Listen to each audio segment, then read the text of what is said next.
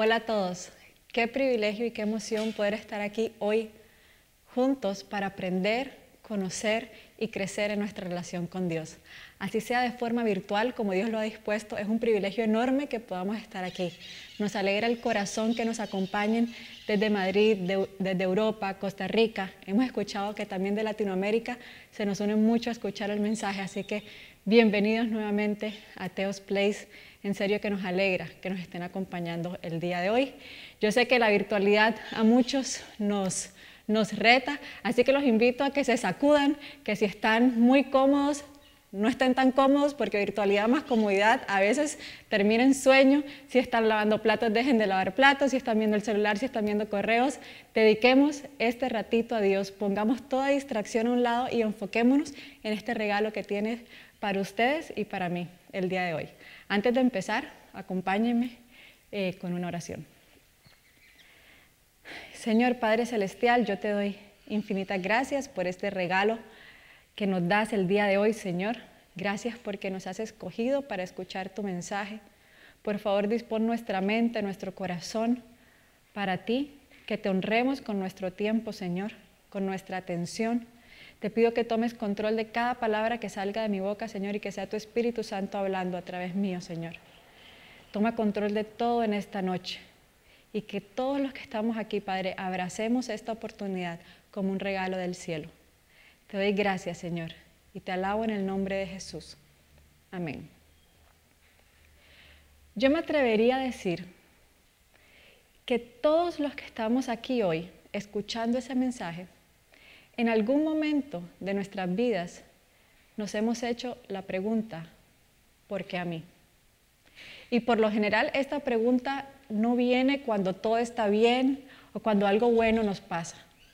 Esa pregunta tan, tan amplia del por qué a mí es normal que nos la hagamos cuando alguna situación que vivimos nos ha causado dolor, enojo, frustración. Cuando cuando mi esposo y yo teníamos tres años de casados, tomamos la decisión de que ya queríamos ser papás. Yo tenía una ilusión enorme, si había algo que yo anhelaba era ser mamá. De todo corazón había orado tanto por eso. Así que cuando mi prueba de embarazo dio positivo, no les puedo explicar la emoción, la alegría, la ilusión con la que me llené. Había nervios, sí, pero era más que toda alegría y emoción de saber que Dios había contestado mi oración. Cuando yo tenía dos meses de embarazo, tuve que ir a mi cita de, de rutina donde el doctor, y cuando fui, el doctor me dio una noticia que jamás pensé recibir, y me dijo que lastimosamente el corazón de bebé ya no latía y que tenía un aborto retenido. En ese momento pasé de una emoción, en dos segundos pasé de esa emoción de pensar que iba a escuchar el corazón de mi bebé a una tristeza que no les puedo explicar. Una tristeza que desde lo más profundo de mi corazón ha sido de las cosas más difíciles que yo he vivido. Me tomó tiempo entender lo que el doctor me estaba diciendo, yo quedé como en blanco. Y cuando ya pude procesar esa información que él me estaba diciendo, vino la pregunta, Dios, ¿por qué a mí? Y justo hoy quiero hablarles de tres posibles respuestas a esa pregunta que estoy segura en diferentes circunstancias de nuestra vida nos hemos encontrado haciéndonos. La primera posible respuesta a esa pregunta es por mi pecado, por nuestro pecado que el corazoncito bebé no latiera no era culpa mía, yo no había hecho nada para que eso sucediera. Era algo que se salía completamente de mi control. Sin embargo, muchas veces nos encontramos en situaciones dolorosas y difíciles que son resultado de malas decisiones que hemos tomado. Veamos lo que dice Proverbios 1 del 30 al 31. No desean recibir mis consejos, desprecian mis correcciones, pues sufrirán las consecuencias de su conducta. Quedarán hartos de sus malas intenciones. Cuando no buscamos la guía y la voluntad de Dios, la posibilidad de que tomemos malas decisiones es muy, muy, muy alta. Y en este caso, nos vemos sufriendo, nos vemos angustiados, afligidos, y la respuesta del por qué a mí es a causa de mi pecado. Nos encontramos sufriendo por, porque no nos alcanza el dinero, porque las deudas nos persiguen, pero tal vez no somos conscientes que tiempo atrás gastamos dinero que no teníamos en cosas que no necesitábamos. O tal vez hoy nos sentimos infelices en la relación de pareja en la que nos encontramos y no hacemos a Dios el centro de esa relación. O más delicado aún, ni siquiera le consultamos en un inicio si Él nos quería siendo parte de esa relación. Y hoy sufrimos a causa de no haberle consultado en un inicio. O tal vez estamos en un ambiente laboral que no nos gusta, en un ambiente de universidad que no nos gusta, feo, denso. No tenemos ganas de levantarnos y lidiar con eso cada mañana. Pero somos parte del chisme, hablamos mal unos de otros, nos quejamos, aportamos a ese mal ambiente. Y los ejemplos podrían continuar. Estoy seguro que a muchos de ustedes también se le vinieron otros ejemplos a la cabeza. A veces lo que estamos viviendo son consecuencias de nuestras malas decisiones. Y yo quiero que tomemos un segundo en estos momentos y pensemos, lo que estoy pasando hoy o lo que acabo de pasar fue a causa de decisiones erradas que tomé. Fue a causa de decisiones que hice sin considerar en lo más mínimo a Dios. Ese dolor, esa angustia, ese sufrimiento que pasé fue por mi causa. Tomémonos un segundo y pensemos si estamos en esta situación o si acabamos de estar en esta situación. Y si esta es tu situación, si hoy en día estás pasando un mal momento por eso, por, porque no has considerado a Dios, no quiero que creas o que crean que no hay nada que hacer. Dios es soberano por sobre todas las cosas, inclusive soberano sobre nuestras malas decisiones. Y si nos arrepentimos de corazón y lo buscamos de todo corazón, Dios nos da todo lo que necesitamos para hacerle frente a las consecuencias, para superarlas y para enderezar nuestro camino. Y aquí dije algo clave que no quiero que pase desapercibido. Dije, si nos arrepentimos de todo corazón. Un arrepentimiento genuino de todo corazón implica cambiar de dirección.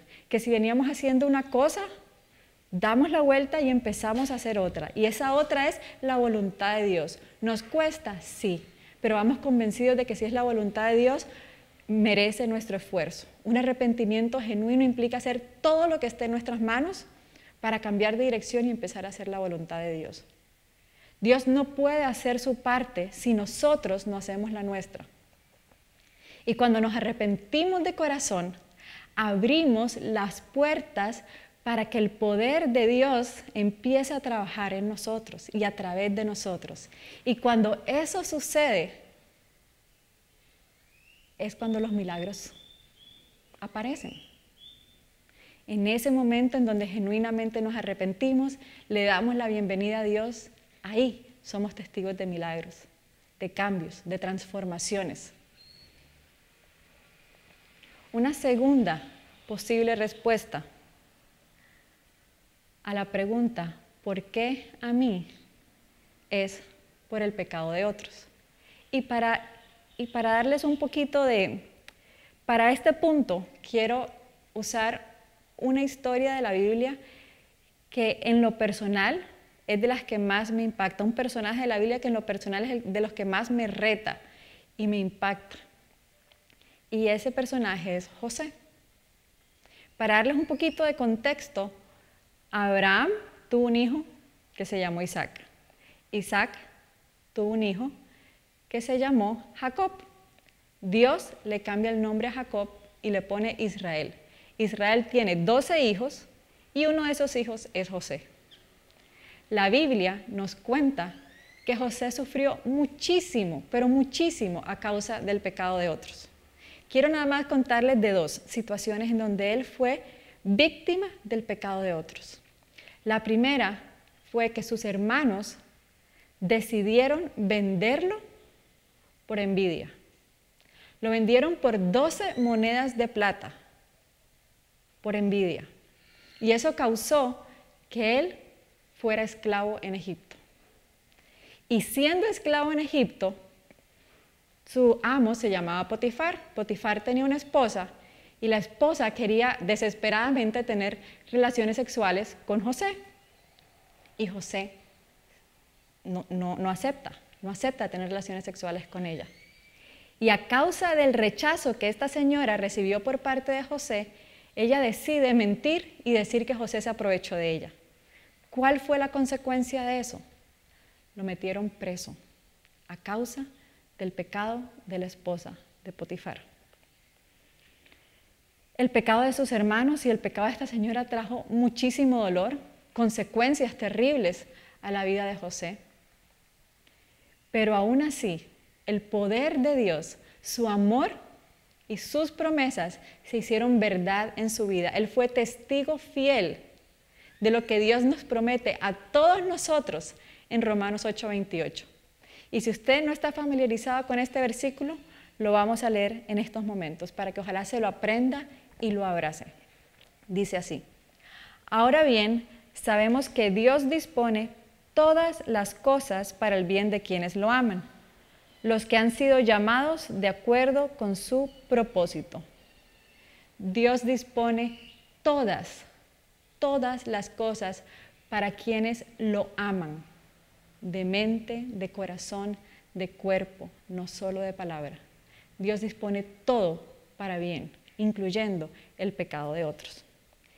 Y quiero que veamos cómo esta promesa de que Dios dispone todo para bien se hizo realidad en la vida de José mientras él aún era esclavo en Egipto.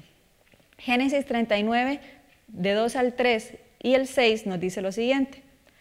Ahora bien, el Señor estaba con José y las cosas le salían muy bien. Mientras José vivía en la casa de su patrón egipcio, éste se dio cuenta de que el Señor estaba con José y lo hacía prosperar en todo.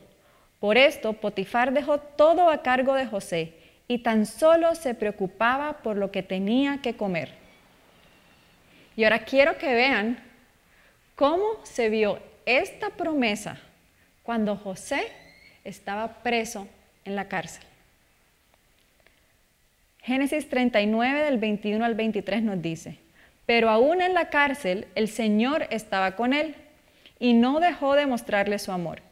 Hizo que se ganara la confianza del guardia de la cárcel, el cual puso a José a cargo de todos los prisioneros y de todo lo que allí se hacía. Como el Señor estaba con José y hacía prosperar todo lo que él hacía, el guardia de la cárcel no se preocupaba de nada de lo que dejaba en sus manos.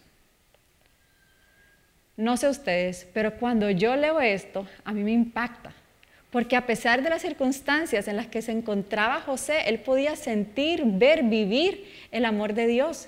Esto a mí me llena de ánimo, de esperanza, de fuerza, de saber que aún en las circunstancias más adversas yo puedo seguir descansando y confiando en que Dios va a estar ahí conmigo, con ustedes. Y no sé si ustedes se hicieron esta pregunta, pero yo me la hice cuando leí la historia. ¿Por qué José experimentó tal favor de Dios? ¿Qué tenía José que lo hacía tan privilegiado de recibir tanto cuidado y tanto poder de parte de Dios? Y es que la Biblia nos dice por qué. Ustedes saben qué le contestó José a la esposa de Potifar cuando esta señora constantemente, constantemente lo tentaba que tuvieran relaciones sexuales. ¿Saben qué le contestó José a ella? Génesis nos cuenta. 39.9 nos cuenta.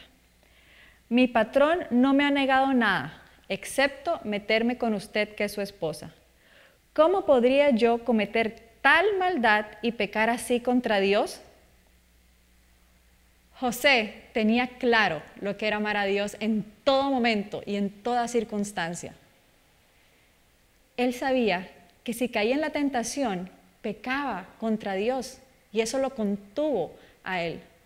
José no pensó en su corazón en satisfacer sus deseos de hombre. Él no dijo, tengo una necesidad física, voy a caer en la tentación, nadie se va a dar cuenta. José no pensaba en vengarse de su amo que lo tenía como esclavo. José tenía claro que su mirada estaba puesta en Dios y que las recompensas que él vería a través de su obediencia valían el esfuerzo. Y eso hizo que él pudiera superar esa tentación. Todos, todos los que estamos aquí, sin excepción alguna, estamos expuestos al pecado de otras personas. Un jefe autoritario, injusto, un profesor que tal vez la tiene contra nosotras, un conductor irresponsable, personas que hablen mal de uno, tantas cosas. Todos estamos expuestos al pecado de los demás. Mientras vivamos en este mundo, eso va a ser una realidad. Pero Dios está por encima de eso. Y lo que su palabra nos dice es que aún en el pecado de otros, Él puede obrar para nuestro bien si lo amamos de todo corazón. Ahí está Dios. Aún en el pecado de otros podemos ver su amor, su fidelidad, su cuidado. Dios es soberano. Y para los que lo amamos, podemos tener total certeza que así como José vivió la promesa de Romanos 8:28, así nosotros también podremos vivirla. Una tercera posible respuesta de esa pregunta, ¿por qué a mí? es por ninguna de las dos anteriores, ni por mi pecado, ni por el pecado de los demás, sino porque es la voluntad de Dios. Y quiero que leamos Juan 9 del 1 al 3. Al salir, Jesús vio a su paso un hombre que había nacido ciego. Sus discípulos le preguntaron, Maestro, ¿por qué nació ciego este hombre? ¿Por el pecado de sus padres o por su propio pecado? Jesús les contestó, ni por su propio pecado, ni por el de sus padres.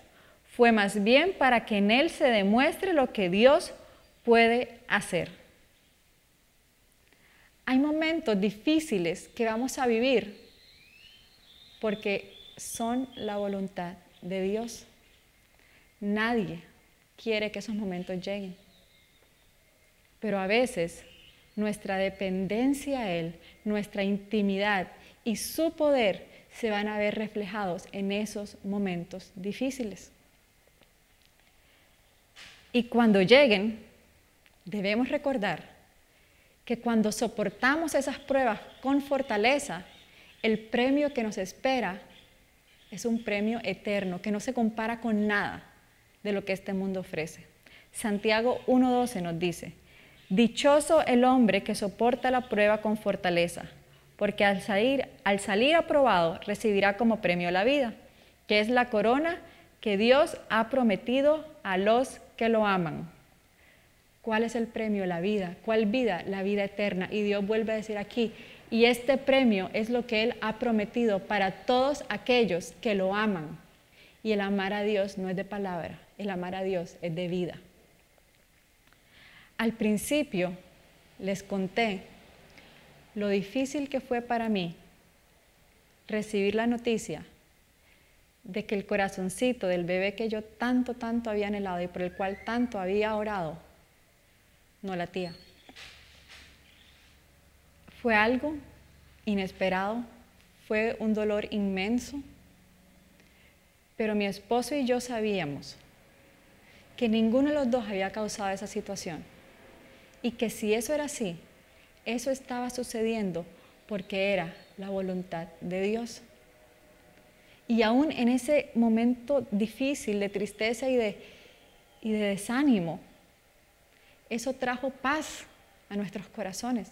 De saber que si eso estaba pasando era porque era la voluntad de Dios y Él en su inmensa misericordia y soberanía y entendimiento nos estaba cuidando, nos estaba guiando a algo más grande que nuestros planes. Esta situación a nivel personal me llevó a fortalecer mi intimidad con Dios, a depender más de Él, a confiar más de Él, hacerme mucho más humilde ante, sus planes. Fue una situación difícil, pero Dios pudo trabajar en mí a través de esa situación. Inclusive hasta el día de hoy, Dios pone una compasión especial en mi corazón por todas esas mujeres que pasan por situaciones similares. Y esa compasión se traduce en oración. Dios puede usar todo, todo para sus propósitos eternos. La voluntad de Dios no siempre nos gusta. La, la, voluntad de Dios no siempre la entendemos. Pero la voluntad de Dios siempre es la mejor. Las pruebas que pasamos tienen propósitos eternos. Pidámosle, pidámosle de corazón a Dios que todo dolor y toda aflicción y todo sufrimiento que estemos viviendo lo podamos transformar en adoración a Él y en servicio a los demás. Hoy les he compartido tres posibles respuestas a la pregunta ¿por qué a mí? Por mi pecado, por el pecado de otros o porque es la voluntad de Dios. Y estas tres tienen algo en común. Y es que todas implican sufrimiento. Todas implican algún tipo de dificultad. Y quiero que veamos lo que dice Juan 16, 33. Yo les he dicho estas cosas para que en mí hayan paz. En este mundo afrontarán aflicciones, pero anímense, yo he vencido al mundo. Mientras, en mientras estemos en este mundo, vamos a tener aflicciones.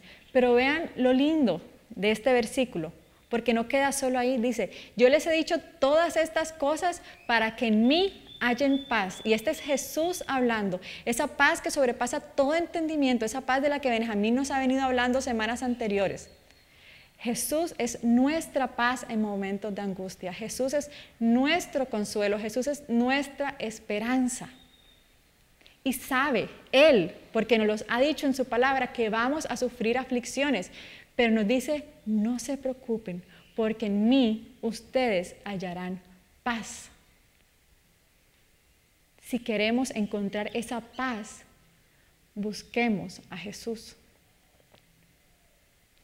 ¿Cómo estamos viviendo hoy? ¿Estamos viviendo como si la dificultad nunca va a llegar? ¿O nos estamos preparando intencionalmente para que cuando llegue podamos resistirla con fortaleza? Si usted lleva poco, poco tiempo de acompañarnos y de conectarse, no deje de escuchar las charlas. Nuestra fe es fortalecida mediante el mensaje de Dios todas las semanas seamos intencionales en escuchar el mensaje. Separemos el día y la hora, no dejemos las obras de nuestra agenda a aquel que murió por nosotros, no seamos así. Yo sé que es cansada una reunión más de Zoom, yo lo sé, pero si sacamos el esfuerzo y el tiempo para tener 10 reuniones de Zoom durante el día, ¿cuánto más esfuerzo no vale esta? esta reunión en donde Dios quiere hablarnos. ¿Cuánto más no vale nuestro esfuerzo? ¿Preferiríamos presencial? Sí, muchos. Pero la voluntad de Dios en estos momentos es otra. Y aunque no la entendamos, y aunque no nos guste, es la mejor. Seamos intencionales en cada semana conectarnos el, día y la hora que les quede mejor pero no dejemos las obras de nuestras agendas a Dios. Si no han dado el paso de fe de inscribirse a un estudio de Biblia, háganlo. Eso hace toda la diferencia. Si estamos pasando por momentos de angustia, de carga, de dificultad, pidamos oración. Dios no nos ha llamado a vivir estas luchas solos. Pidamos oración. En Teos tenemos muchos recursos de oración. Todos nuestros espacios tienen espacios de oración. No vivan las luchas solos. Rodeémonos de personas que buscan a Dios. Apoyémonos en ellos. Hace toda la diferencia. Si por el contrario ustedes ya llevan un poquito más de tiempo, si ya llevamos más tiempo de caminar con Dios, pidámosle a Él que examine nuestro corazón y que a la luz de su palabra nos revele qué cosas tenemos que hacer diferentes para que en estos tiempos de tanta incertidumbre para muchos nosotros podamos ser esa luz que Él nos llama a ser, esa sal que Él nos llama a ser, esa esperanza, esas manos, esos pies, esa voz. Si ya nosotros llevamos tiempo de caminar con Él, no desaprovechamos, desaprovechemos esta oportunidad que Él nos está dando de llevar su mensaje a otros. Si esta pandemia nos ha golpeado espiritualmente y nos hemos enfriado, nunca estamos demasiado lejos. Nunca estamos demasiado lejos para volver a los pies de Jesús. Tomen decisiones que los lleven cada vez más cerca a ese primer amor que en algún momento todos experimentamos. Si alguno de los que me está escuchando experimentó ese primer amor y hoy está frío, haga una oración y pídale a Dios que llene su corazón de humildad para volver a sus pies, retomar, reconectar, porque Él está con los brazos abiertos, esperándolo. No nos alejemos de la comunidad, sirvámosle con pasión. Seamos intencionales en tomar decisiones que nos acerquen cada día más a Él. Y no importa la dificultad por la que estemos pasando hoy, no importa la dificultad por la que estemos pasando o por la que pasaremos mañana. Dios es soberano por sobre toda dificultad y como lo dice Romanos 8:28, Él todo puede usarlo para nuestro bien. Él quiere acompañarnos en los días buenos y en los días malos. Él quiere estar ahí para nosotros siempre. Pablo en la carta a los romanos nos dice lo siguiente. Considero que los sufrimientos del tiempo presente no son nada si los comparamos con la gloria que habremos de ver después. Romanos 8, 18. Para los que creemos en Jesús, recordemos que estamos de paso. Lo que estamos viviendo hoy pasará. Lo que viviremos mañana pasará. Y para los que amamos a Dios y lo buscamos de todo corazón, la promesa que tenemos es una promesa de vida eterna. Y en eso, en ese regalo invaluable, debemos descansar. En los días buenos alabarlo y en los días malos descansar en esa promesa que Él tiene para ustedes y para mí. Quiero preguntarles, ¿qué vamos a hacer diferente mañana a lo que hemos hecho hoy? Para que cuando llegue la prueba estemos listos para soportarla y vencerla de la mano de Dios. Oremos.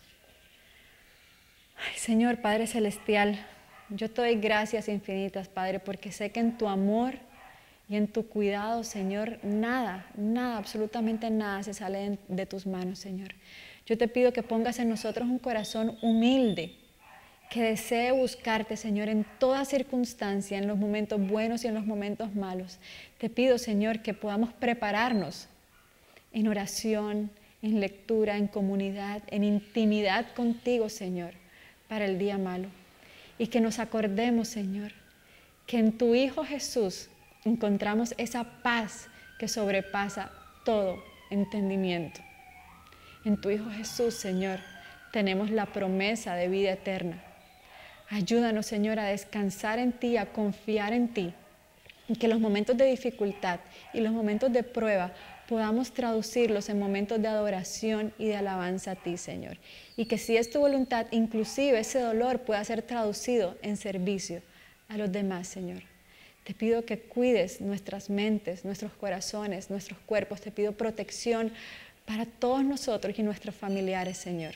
Guíanos cada día de nuestras vidas, Señor, y no permitas que, tomamos, que tomemos ninguna decisión, por más sencilla que parezca, sin antes consultarte a ti. Yo te doy gracias, Señor, por este día y por esta noche. Y todo esto, Señor, te lo pongo en tus manos. En el nombre de Jesús. Amén. Muchísimas gracias por habernos acompañado el día de hoy. Por favor, no se desconecten. Viene una canción más para que podamos meditar en el mensaje que Dios nos acaba de regalar. Les pido que por favor guarden en sus agendas este día y esta hora para que la otra semana podamos volvernos a ver. Que Dios los bendiga y nos estamos viendo.